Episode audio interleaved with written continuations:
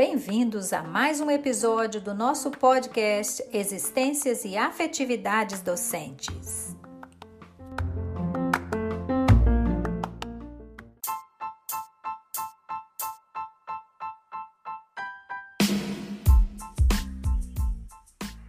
Olá, esse é o nosso podcast. Nós vamos conversar com o professor Sérgio Elias, do Departamento de Letras da UFOP, na área de língua inglesa.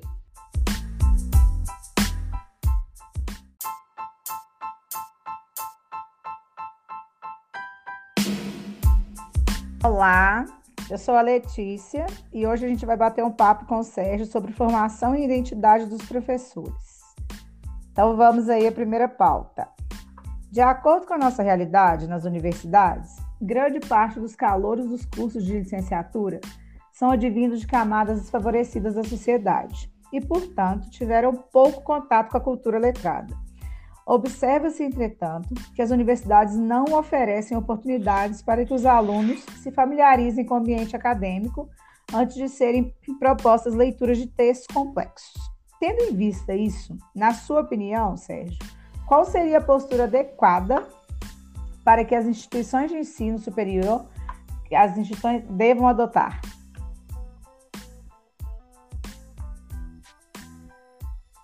Ok. Bom, vamos lá.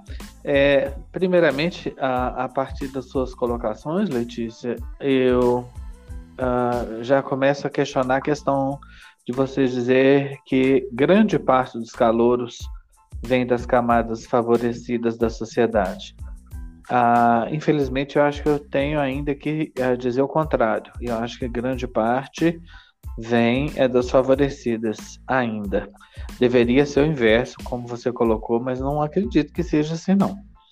É, não estou me baseando em dados empíricos, estou apenas na, no, na minha a, a intuição mesmo, em função das experiências que eu tenho, tá? Agora, a, quando você fala em cultura letrada, eu fico me questionando a respeito do que, que seria essa cultura letrada e também como é que isso se liga ao que você chama aí de ambiente acadêmico. É como se o ambiente acadêmico então fosse um, um, uma, um sinônimo para essa cultura letrada, o que muitas vezes também não é.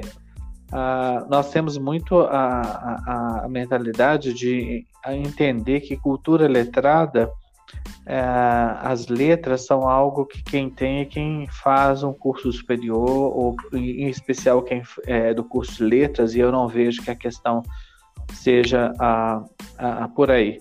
Eu acho que nós temos muita cultura letrada fora da universidade também, e não é só dentro dela que a gente. E dentro dela nós não vamos encontrar apenas esse tipo de cultura. Mas enfim. É, outro questionamento também que eu fico perguntando é a respeito do que você chama aí de textos complexos. Leitura de textos complexos. Eu acho que esses textos complexos, ah, eles existem na nossa vida desde sempre, independente se é dentro ou fora da universidade. Agora, Vamos, vamos partir do pressuposto, então, que esses alunos que chegam à universidade realmente não tenham acesso a essa chamada cultura letrada, dentro daquilo que eu estou entendendo como cultura letrada, é, e o que, que se pode pensar que as instituições de ensino deveriam fazer ou adotar, né? É, eu acho que ah, tem uma série de equívocos ah, que parte, inclusive, lá na, na própria formação ah, escolar desse aluno, que passa por, por uma, um exame para entrar na, na universidade, seja ele o, o, Enem ou um vestibular ah, ainda, né? nós precisamos questionar, primeiro, se essa expectativa de cultura letrada que nós estamos buscando na universidade, ela também deveria ser de certa forma, a, a presente ou cobrada também na, no, nos mecanismos de acesso a, a, ao ensino superior, né, no nosso contexto brasileiro. É, eu penso que a, o papel que a, universidade pode ter para adequar essas pessoas é colocá-las em atuação não só dentro do ah, curso especificamente, né, vamos dizer assim, do ensino, mas ah, colocá-los de imediato ah, nos trabalhos de, de, de, pesquisa e de extensão também, porque eles vão ser complementares e eles vão trazer um grande ganho para o aluno e para a formação desse aluno. E também acho que as universidades têm a responsabilidade de tentar ajustar a realidade que ela quer que os alunos tenham à realidade que eles trazem. Então, vejo que há a possibilidade, por exemplo, de se oferecer cursos de até, por exemplo, no, eu já pensando no caso da língua inglesa, o aluno faz um vestibular, um vestibular ou um Enem e vai fazer letras. Se ele, e ele opta por fazer língua inglesa. E daí, se ele não tem língua inglesa, então ele não pode fazer esse curso, ele já tinha que ter um nível tal de, de, de, de língua inglesa para começar o curso de letras em inglês. Bom, se ele não tem, mas ele está aprovado, então o que, que a universidade precisa fazer? Ela precisa adequar esse aluno à realidade que ele vai encontrar dentro do contexto da universidade. Uh, um curso uh, que seria uh, paralelamente oferecido para situá-lo com relação ao nível que ele precisa ter. Vamos pensar assim. É, vamos pensar um, um, outro exemplo seria uh, o fato de entendermos que há alunos que uh, não têm uh, condições de produzir as chamadas o que estão chamando de leitura leituras de textos complexos então cabe também à universidade de adequar é, esse aluno a essa realidade porque este é o papel da universidade. Lembrando que nós entramos para fazer um curso de graduação numa universidade com o intuito de nos formarmos, entre aspas, e essa formação está intimamente ligada à transformação. Então, de onde venho, para onde vou e o que, que essa universidade está fazendo, o que, que esse curso traz para que eu promova essa mudança de status uh, especificamente.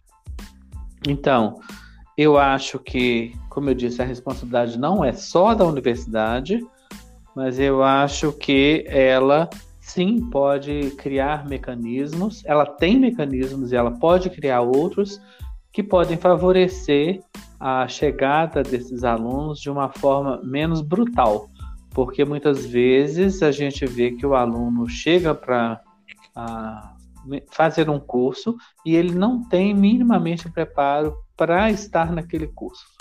E é muito fácil a gente sempre apontar a, a falta de e sempre apontar que esse problema vem de um outro lugar. É, e eles sempre vão existir. Então, eu acho que o que nós temos que fazer é tentar minimizar isso aí para poder a gente dar condições a esse aluno de poder aproveitar a, a, a formação que ele está buscando. Espero que eu tenha uh, me feito entender e que seja essa a proposta, uh, que eu esteja respondendo de alguma forma que vocês estão buscando. Ok.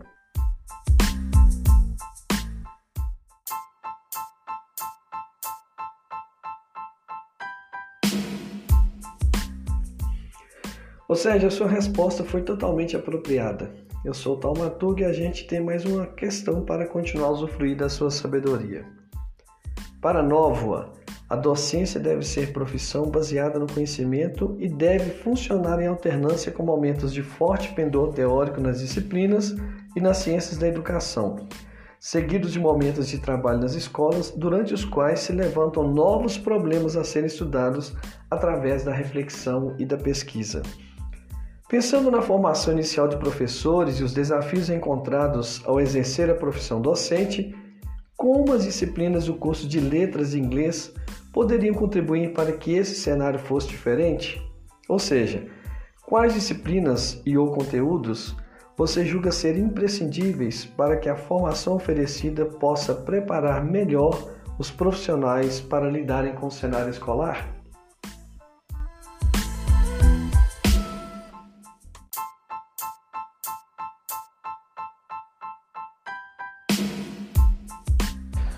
Ok, Tomaturgo.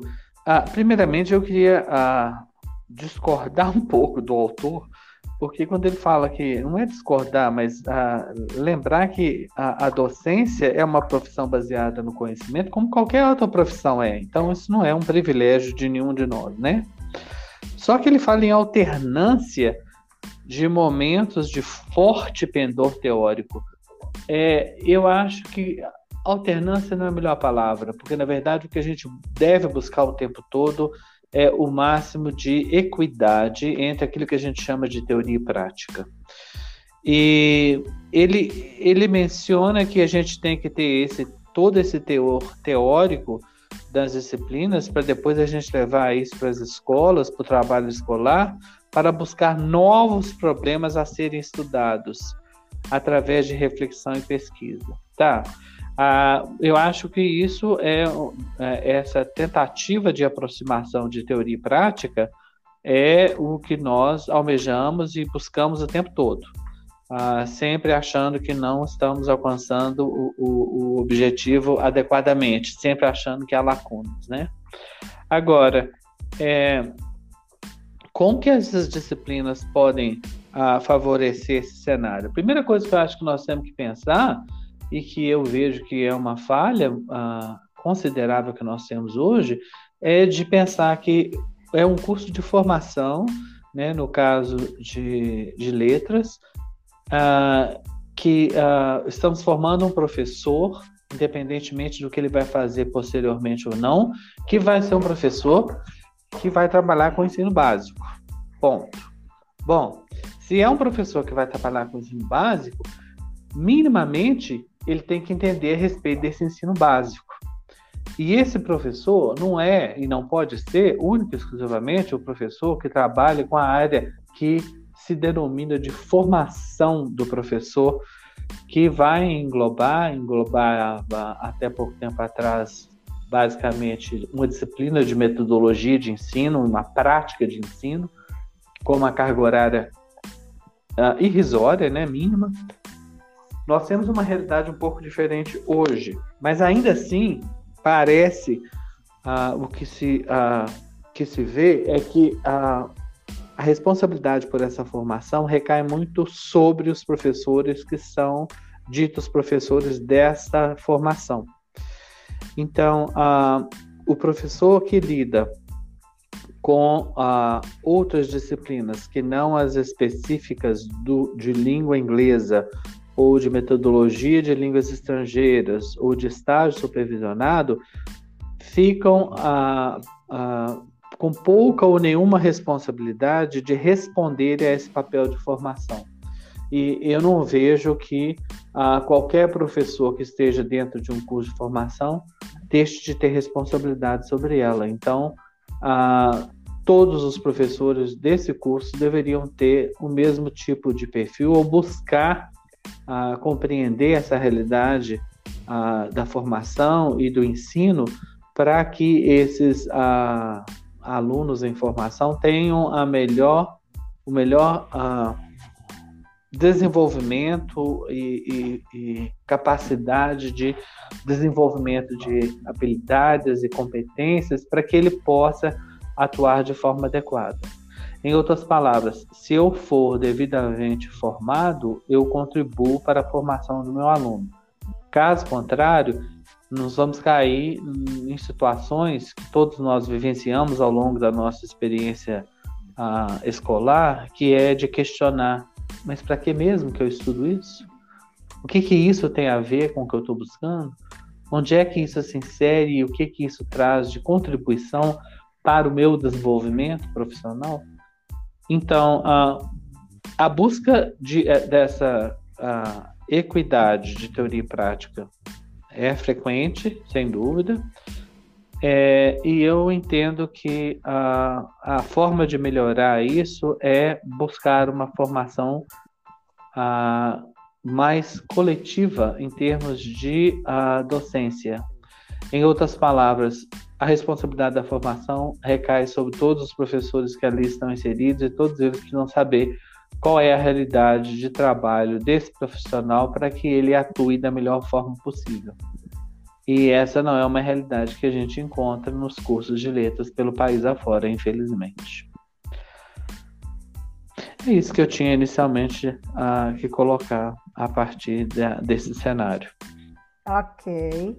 Sérgio, eu vou só entrar com um comentário aí sobre o que a gente não encontra nos cursos de letra atualmente. Acho que eu tive o privilégio, eu, né, quem foi seu aluno aí é ainda, essa realidade nas suas aulas aí é muito clara de o que eu quero com esse plano de aula, onde eu quero chegar, o que o aluno vai fazer com isso, né? Sim, sim. Colocar em prática literalmente tudo que a gente aprende da sala de aula. Me lembro até hoje. deixar claro. Uma última colocação que você já me fez pensar também, em função da sua a fala e também da última pergunta, no final da pergunta do taumaturgo, é em função da, do que, que, formação é essa que deveria ser oferecida. A gente lida com um, dificuldades de todas, a, a, de todas as esferas, eu diria. Ah, recentemente, na, na, na, nossa discussão para reformulação ah, do nosso currículo, a gente tinha que ah, migalhar o que a gente gostaria de colocar como obrigatório no nosso currículo em função do tanto de mão de obra de professores disponíveis para tal. Então, a gente sempre teve em mente que uma disciplina de linguística aplicada seria extremamente fundamental, básica e deveria ser colocada no início do, da, do curso, e a gente conseguiu isso. Mas tem uma série de outras que, outros conteúdos que são extremamente fundamentais e que estão ainda ah, sem um, um, espaço obrigatório, digamos assim, dentro da matriz, como eu diria de imediato a questão de uma disciplina que fosse de ensino de inglês para crianças, porque a gente preocupa muito com a formação desse aluno a partir da, do quinto ano, né? Antes disso, não. E, mas as escolas hoje, principalmente as particulares, têm uma preocupação muito grande de se manterem ah, ah, numa posição de ah, fronteiras, né? E eles querem muito serem a, a, trazer as inovações. Então eles querem, por exemplo, que o aluno comece a estudar inglês antes disso. Tá, mas onde está a formação para esse professor, então, poder atuar antes da, da, do Fundamental 2. A gente não tem uma disciplina que trata sobre isso. Uma outra lacuna que eu vejo também, que tem a ver com formação, é um conteúdo de, sobre avaliação, por exemplo. Nós não temos uma disciplina que trata sobre avaliação. E a avaliação nossa, infelizmente, ainda ela é enxergada como sendo um adendo, como sendo um resultado, como sendo um produto do processo de ensino-aprendizagem e não como parte dele. Então, essas lacunas são ah, dificuldades que nós encontramos, dentre muitas outras. Eu só queria trazer mais esse exemplo. Ok. Muito bom. É, seguindo aqui, pensando né, na construção da identidade do profissional docente, é, como expresso nos estudos de Dubar 2006, a constituição da identidade profissional somente se dá no âmbito de um contexto organizacional e na relação com o coletivo que lhe dará sentido e densidade. A partir dessa visão, de que maneira os cursos de licenciatura têm contribuído para repensar a construção da identidade docente? Você acredita que os cursos de licenciatura estão aptos a tratar do processo de construção da identidade do profissional, particularmente na língua inglesa? Qual seria a sua opinião sobre isso aí, Sérgio? Eu acho que a gente está sempre apto, sim, porque como uh, o pesquisador uh, fala, a constituição dessa identidade se dá dentro de um contexto uh, organizacional e na relação com o coletivo, ou seja, eu não crio a minha identidade por mim mesmo, né? eu sou meio que o espelho da, da realidade em que eu me encontro, e isso vai reverberar exatamente na questão da construção da minha identidade. também a gente não pode perder de vista que isso é uh, temporário, essa construção e essa identidade, porque ela também é mutável, ela é dinâmica, assim como a, a, a nossa formação. Então, uh, eu acho que as práticas críticas, crítico-reflexivas, são sempre fundamentais e a gente precisa desenvolvê-las não só na formação inicial, como também na formação continuada e levar em consideração os contextos em que estamos atuando, né? Não, em outras palavras, eu não vou ah, alcançar meus objetivos se eu não levar em consideração onde ah, esse profissional atua, que perfil de ah, discentes essa escola tem, ah, onde está essa escola está situada, que realidade de mundo é esse no qual eu estou trabalhando, qual a faixa etária dos meus alunos, quais ah, são os interesses desses alunos nessa faixa etária, enfim, é todo um conjunto de, de ah, elementos que vão contribuir para essa formação da, da identidade profissional e que estão ah, diretamente ligadas ao contexto de sala de aula, à realidade escolar, ao contexto social, tanto do professor quanto de todos os alunos com, com os quais ele está se, ah, se constituindo ou se constituindo, né, em função ah, de que é, há todo um conjunto aí que ah, é preciso trabalhar em harmonia para que você construa então essa, essa identidade. Não podemos perder de vista que o, o, fator social, né, independente dele ser o fator social ah, da, do contexto escolar ou fora do contexto escolar, ele vai ser muito fundamental também para essa constitui constituição identitária do, do, do docente, do professor de inglês, no caso. Sérgio, ok. Então, você respondeu com bastante clareza, né, Letícia, as três questões que nós Sim. levantamos. Então, você que nos acompanha nesse podcast vai poder é, apreciar é, a riqueza das observações lançadas pelo professor Sérgio. Aqui, o nosso agradecimento, o nosso carinho pela aceitação do nosso convite e a gente espera é, se a vida é, e ouvindo brilhantemente a voz daquele que pode e muito contribuir para a educação, particularmente da língua inglesa. Seu agradecimento. Queria agradecer aí, Sérgio, né, essa disponibilidade. Muito obrigado pelo conhecimento compartilhado aí com a gente. Obrigado, só tenho a agradecer. Gente, eu que agradeço também. Foi uma oportunidade assim. E obrigado pelo, por se lembrarem de mim, agradeço pela consideração e espero que tenha realmente atendido a expectativa de vocês com as respostas que eu pude produzir aqui para responder as perguntas que vocês levantaram.